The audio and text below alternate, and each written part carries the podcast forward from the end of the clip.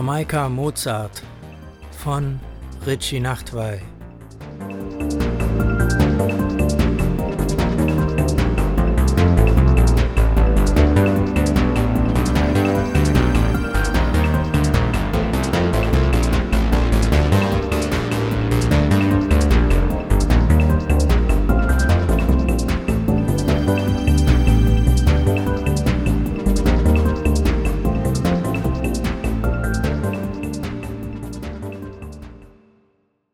Zu Jöki habe ich heute wenig Kontakt, denn immer wenn ich an ihn denke, brennt die Luft um mich herum.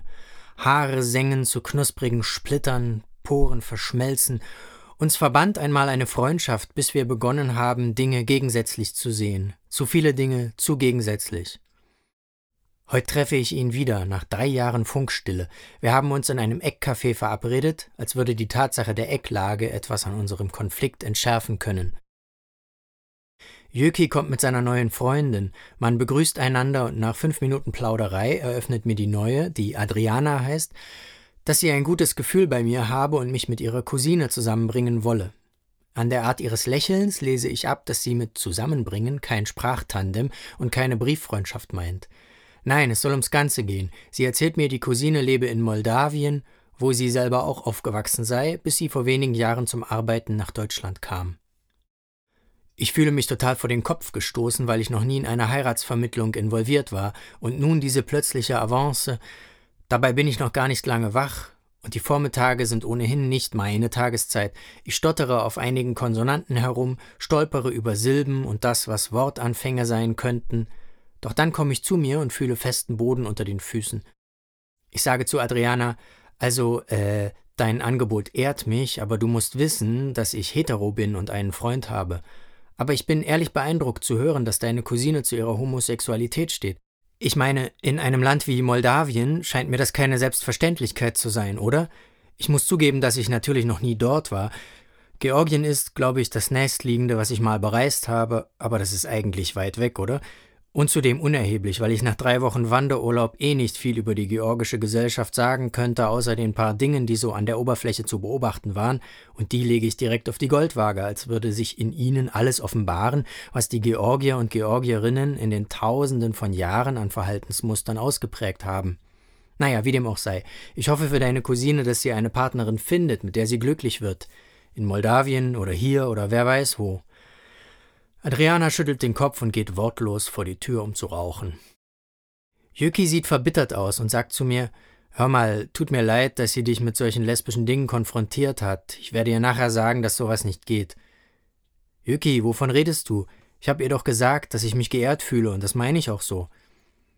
Nein, Homosexualität ist gegen die Natur, sie darf solche Sachen nicht verbreiten, es gehört verboten.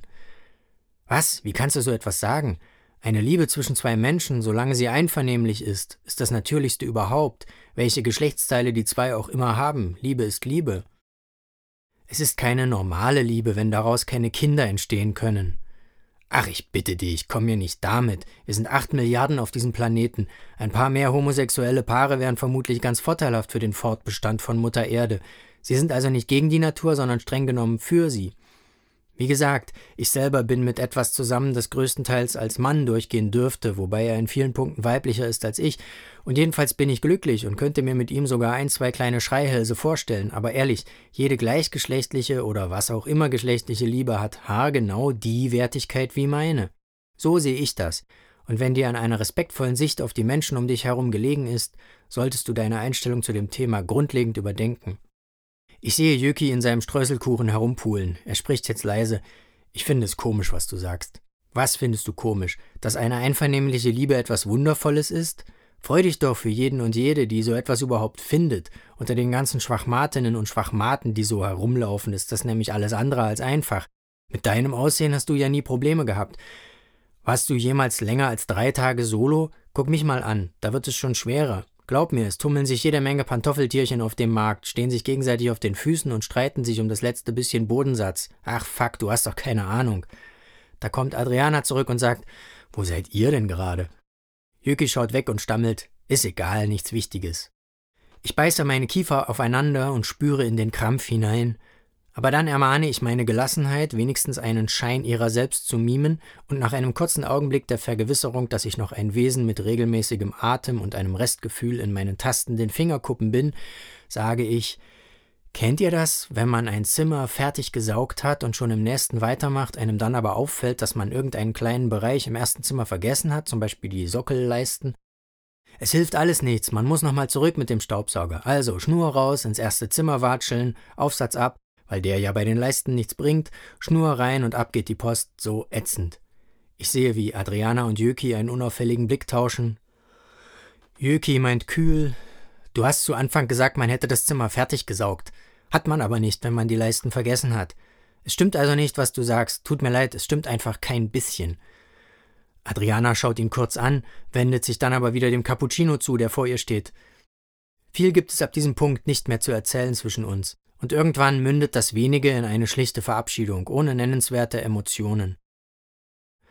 Dann gehe ich alleine zur Straßenbahn. Sie wird mich von hier wegfahren, dorthin zurück, von wo ich gekommen bin. Als ich in meinem Viertel aussteige und über einen kleinen Platz laufe, sitzt dort auf einer Bank ein Mann mit einer Querflöte. Er spielt die kleine Nachtmusik. Nicht erfolgreich, trotzdem ist die Melodie zu erkennen. Er stochert in den Tönen herum, als wären sie eine Erbsensuppe, die es den dritten Tag in Folge zum Mittag gibt. Ich gehe direkt vor seiner Bank entlang, obwohl bei dem Geflöte ein Mindestsicherheitsabstand von sechs Metern ratsam wäre. Als er mich sieht, hört er auf zu spielen, starrt mich an und sagt laut Du weißt schon, dass du keine Rastas tragen solltest, wenn du nicht aus Jamaika kommst. Oder kommst du etwa aus Jamaika, du Hippie? Hältst dich bestimmt für wahnsinnig tolerant und aufgeklärt mit deiner besetztes Haus-Attitüde. Ich bin baff bleibe sprachlos stehen und sehe im selben Moment auf der Wiese vor mir einen etwa fünfjährigen Jungen, der unbeholfen versucht, sich einen pinken Fußball zwischen die Knie zu klemmen. Dann schaue ich zum Flötenmann. Ich studiere für den Bruchteil einer Sekunde sein unrasiertes Gesicht, die fettigen Haare, die sonnenverbrannte Haut mit der Textur von grobem Sandpapier und seine Knollnase. Ich denke an einen Artikel, den ich vor einer Weile gelesen habe und in dem von unzulässigen kulturellen Aneignungen die Rede war, also Dingen, die man gewissermaßen übernimmt, obwohl sie anderswo auf der Welt eine kulturelle Bedeutsamkeit haben, die man in den meisten Fällen zumindest nicht mit übernimmt. Rastas auf Jamaika, als Ritual, als Teil einer Spiritualität, als Statusobjekt in einer Gemeinschaftsstruktur.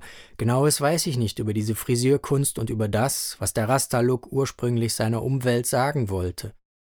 Dann höre ich mich mit brüchiger Intonation zum Flötisten sagen, ich weiß, dass Sie da gar nicht mal falsch liegen, aber ich mag Rastas und kann dazu leider nicht mehr sagen. Aber übrigens, ich spüre, wie meine Selbstsicherheit wiederkehrt und jetzt stärker ist als je zuvor.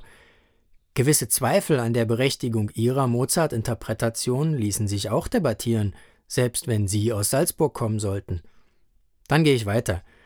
Der kleine Junge ist noch immer verzweifelt mit dem Ball zugange. Er will und will nicht zwischen den Knien bleiben. Ich laufe jetzt schneller und lasse die Bank und die Wiese hinter mir. Als er schon fast außer Hörweite ist, fiebt der Flötist wieder die ersten Takte seiner Melodie. Diverse Gurken und Fehltritte stechen ein letztes Mal hervor, dann verschwindet die kleine Nachtmusik. Ich laufe am Eisenträgergerippe der ehemaligen Hammel-Auktionshalle vorbei und zergrüble die Gespräche und die Tatsache, dass sie stattliche Eiertänze waren Heute schon zwei davon. Dabei ist es gerade einmal Mittag. Mit dem Nachgrübeln über Begegnungen geht es mir oft so, dass es wesentlich mehr Zeit in Anspruch nimmt als die Begegnungen selber. Ob es den Flötenmann nachhaltig beschäftigt, was wir uns gegenseitig an den Kopf geworfen haben? Jöki wird allemal daran knabbern, wie vorhin im Café die Drähte heiß gelaufen sind. Er findet es komisch, was ich gesagt habe, so hat er es formuliert. Und wenn man etwas komisch findet, wabert es einem erfahrungsgemäß eine Weile lang durch die Synapsen, bevor es irgendwann wieder verdampfen kann. Und was, wenn ich mich wirklich schwer verdaulich verhalten habe in unserer Diskussion? Irgendwie besserwisserisch, belehrend, spitzfindig, neunmal klug, selbstgefällig, übergriffig. Ich werde nicht schlau aus mir. Mein Eindruck war, dass ich das alles ihm gegenüber loswerden musste, aber was zählt schon ein Eindruck? Andererseits weiß ich, dass viele Leute zu dem stehen, was sie gesagt haben. Einfach so, Punkt. Mir fällt das schwer. Unsicherheiten breiten sich aus, überziehen mich wie eine Schimmelkultur einen Weichkäse. Ich laufe an einem Schaufenster vorbei, es ist ein Musikladen, eine gebrauchte Querflöte wird für 100 Euro angeboten. Ich überlege nicht lange und betrete das Geschäft. Ich werde mich damit auseinandersetzen und es lernen. Es wird dauern, aber irgendwann kann ich vielleicht ein leichtes Stück spielen. Das nehme ich dann auf und schicke es Yuki zum Geburtstag. Irgendwann einmal.